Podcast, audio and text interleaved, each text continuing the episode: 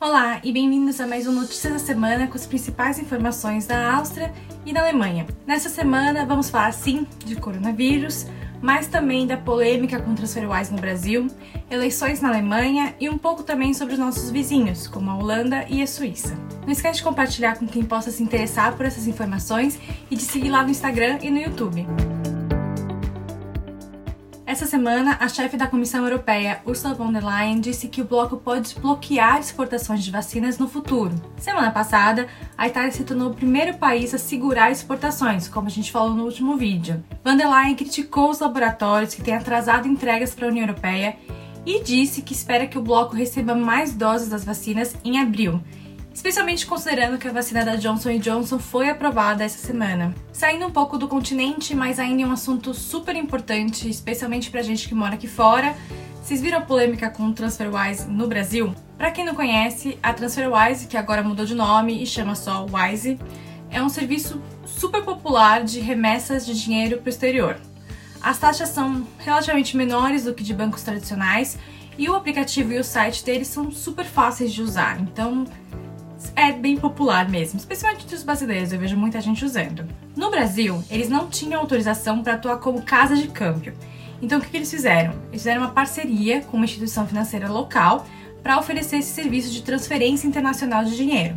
Então, basicamente, se você quisesse transferir reais do Brasil para sua conta, por exemplo, em euros na Europa, você pagava uma transferência ou um boleto local para um banco chamado MS Bank o MS Bank, que era parceiro do TransferWise, então fazia essa conversão e transferência para uma conta no exterior do TransferWise, que por sua vez mandava para sua conta pessoal na Europa. Só que o que aconteceu?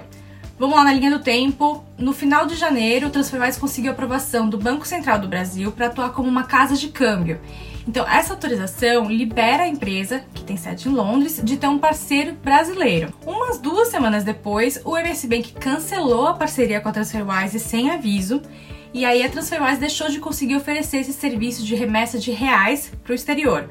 Foi um negócio enorme, porque esse MS Bank pegou a base de dados de clientes da TransferWise e mandou um e-mail para todo mundo comunicando do fim da parceria e promovendo lá o seu próprio serviço de transferências. Tinha muita gente que nem conhecia esse banco e ficou inclusive assustada com essas mensagens.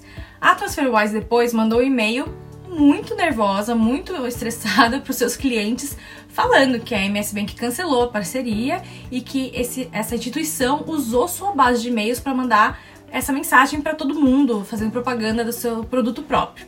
Bom, isso foi lá no mês de fevereiro. A TransferWise ainda não conseguiu voltar a oferecer seus serviços aqui no Brasil, lá no Brasil, e a MS Bank estava lá com seus serviços para quem estivesse sentindo, sei lá, saudades do TransferWise. Quer dizer, isso até essa semana, quando a MS Bank lançou um comunicado oficial e mandou por e-mail para todo mundo, acusando a TransferWise de basicamente fraude e lavagem de dinheiro. Então eles, eles disseram que a TransferWise usava transferências dos seus clientes, então as nossas transferências, e o banco disse que a TransferWise mentia a respeito do valor que a gente queria transferir, sempre colocando aí alguns euros ou dólares a mais para poder mandar essa diferença escondido do Banco Central. Nós descobrimos que a TransferWise utilizou o nome de seus clientes para fazer remessas ilegais ao exterior. Então, assim, o MS Bank disse que já fez denúncia para o Ministério Público do Brasil e mandou todo mundo não só checar no Banco Central se foi vítima desse suposto golpe, como ainda mandou a gente registrar denúncia formal no Banco Central. Assim, acusações super pesadas, né?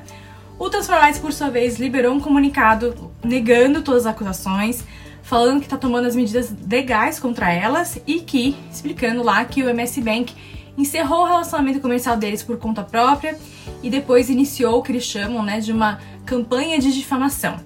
A empresa também disse que vai em breve voltar a oferecer seus serviços para quem quer mandar dinheiro do Brasil para fora. Vamos aí acompanhar como é que vai ficar essas investigações, a gente não tem mais informações sobre isso, nem do Ministério Público, também que não houve uma manifestação das autoridades brasileiras. Na Áustria, a variante brasileira do coronavírus foi confirmada pela primeira vez. Além disso, os números de novas infecções e de casos na UTI estão subindo, ao mesmo tempo que o país se prepara para aquela reabertura teste em Vorarlberg, como a gente já falou semana passada, e como tem um post explicando melhor também no feed do Instagram. Algumas regiões aqui já estão com restrições de saída e obrigatoriedade de testes negativos, como Wiener Neustadt, por exemplo.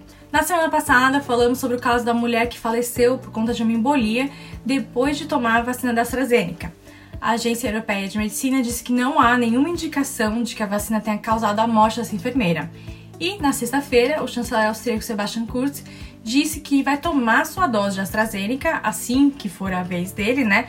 publicamente para evitar ceticismo contra a vacina. Na Alemanha, a principal notícia da semana é o começo do Superwahljahr. O país, em 2021, vai eleger novos líderes para seis estados e também escolher a pessoa que vai substituir Angela Merkel como chanceler. Dois estados, Rheinland-Pfalz e Baden-Württemberg começaram hoje o processo das eleições. As eleições estão voltadas principalmente para o desempenho do partido de centro-esquerda SPD, do centro-direita CDU, que é o partido da Merkel, e também para os verdes. Passando rapidinho pelos nossos vizinhos, a Itália vai ser o primeiro país da União Europeia a produzir a vacina Sputnik localmente. Na Hungria, o governo anunciou novas medidas de lockdown mais rigoroso para conter a pandemia. A Holanda começa amanhã o processo de eleições gerais no país. Números aumentando na Suíça, assim como estão aumentando na Áustria e na Alemanha, vale lembrar, ameaçam os planos de reabertura no país. A palavra da semana é Warteschlange, que significa fila de espera.